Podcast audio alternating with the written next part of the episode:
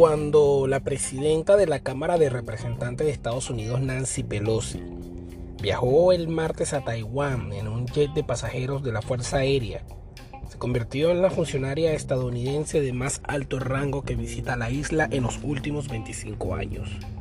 China anunció la realización de maniobras militares en represalia, mientras funcionarios taiwaneses le daban la bienvenida y ella se dirigía a su hotel. La razón por la que la visita de la legisladora elevó las tensiones entre China y Estados Unidos es que Beijing reclama a Taiwán como parte de su territorio y considera que las visitas de funcionarios extranjeros constituyen un reconocimiento a la soberanía de la isla autónoma. El presidente Joe Biden ha intentado tranquilizar la inconformidad de Beijing insistiendo en que no hay cambio alguno en la postura de Estados Unidos sobre la política de una sola China, que reconoce a Beijing, pero permite tener relaciones informales y de defensa con Taipei. Pelosi describe su visita mediática como parte de la obligación de Estados Unidos de apoyar a las democracias frente a los países autocráticos. Pero vamos a dar un vistazo a las cuestiones en juego. La pregunta principal sería, ¿Por qué viajó Pelosi a Taiwán? Durante décadas, Pelosi ha efectuado viajes para mostrar así apoyo a movimientos democráticos.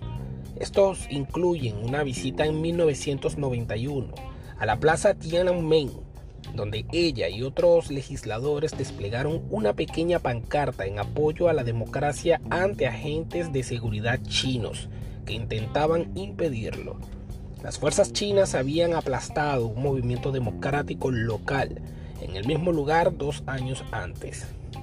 La legisladora describe su viaje a Taiwán como parte de una misión más amplia en momentos de que el mundo enfrenta una elección entre la autocracia y la democracia. En la primavera boreal, encabezó una delegación legislativa que visitó Kiev, la capital de Ucrania. Debemos apoyar a Taiwán, declaró Pelosi en un artículo de opinión publicado por The Washington Post a su llegada a Taiwán. La legisladora mencionó el compromiso de los Estados Unidos con un Taiwán democrático según una ley de 1979. Es fundamental que Estados Unidos y nuestros aliados dejen claro que jamás cedemos ante autócratas. Pero otra de las interrogantes sería cuál es la postura de Estados Unidos sobre Taiwán. Tanto el gobierno de Joe Biden como Pelosi aseguran que Estados Unidos continúa comprometido con su política de una sola China. Taiwán y China continental se escindieron durante una guerra civil en 1949, pero China reclama la isla como parte de su territorio y no descarta recuperarla incluso por la vía militar. En los últimos años, China ha incrementado la presión diplomática y militar. Cortó todo contacto con el gobierno de Taiwán en 2016 después de que la presidenta Tsai Ing-wen se rehusara a apoyar la afirmación de Beijing de que la isla y la parte continental conforman una sola nación china, con Beijing como el único gobierno legítimo. Beijing considera los contactos estadounidenses con Taiwán como una acción que alienta a volver permanente la independencia de facto que ha tenido la isla durante décadas, una decisión que las autoridades estadounidenses dicen no apoyar. Pero otra también sería cómo aborda el ejército chino las tensiones por la visita. Poco después de la llegada de Pelosi, China anunció una serie de operaciones y ejercicios militares. Antes había advertido que adoptaría medidas resueltas y firmes si Pelosi proseguía con la visita.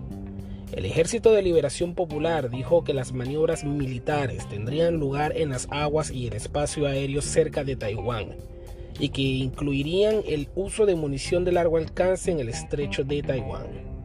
Las agencias noticiosa oficial china Xinhua informó que el ejército planeaba realizar maniobras que incluirían fuego de munición real del 4 al 7 de agosto en múltiples lugares. Una imagen difundida por Xinhua mostraba que las maniobras tendrían lugar en seis zonas en aguas alrededor de Taiwán. El Ministerio de Defensa de Taiwán dijo a primeras horas del miércoles que China había enviado 21 aviones en dirección a la isla. El escuadrón incluía 18 cazas, un avión de alerta temprana y un avión para guerra electrónica. Pero, ¿cómo ha respondido Estados Unidos? Aunque Biden ha manifestado cierta cautela por la visita de Pelosi, el gobierno no se opuso abiertamente y señaló que ella era la que debía decidir a dónde ir. Antes de la visita de Pelosi, el ejército estadounidense incrementó su movilización en la región Indo-Pacífica.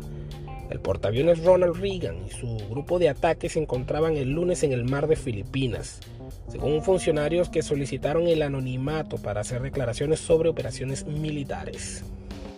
El Reagan, el crucero Antietam y el destructor Higgins partieron de Singapur tras una visita a puerto y se dirigieron hacia el norte a su base en Japón.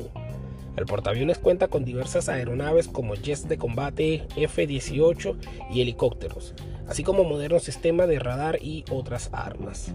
Pero hay un conflicto de, hay un peligro de conflicto armado.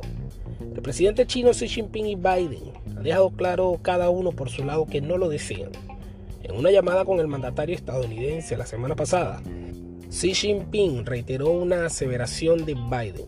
que sus países deben cooperar en las áreas donde les sea posible.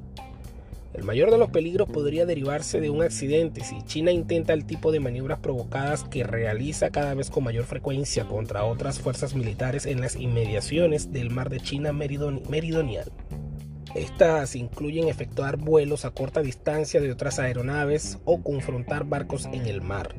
Sin embargo, cuando se trata de Estados Unidos, con el ejército más poderoso del mundo, a pesar de los numerosos discursos nacionalistas, China será cuidadosa de no tropezar con un conflicto de daños colosales en todos los frentes. Esto dicho por Yu Li, investigador en el centro de estudio Changtan House. Para China, la mejor estrategia es el tiempo y la paciencia, dijo Yi reforzarse hasta el día en que su economía y fuerzas armadas puedan ser demasiado poderosas como para que Estados Unidos las desafíe.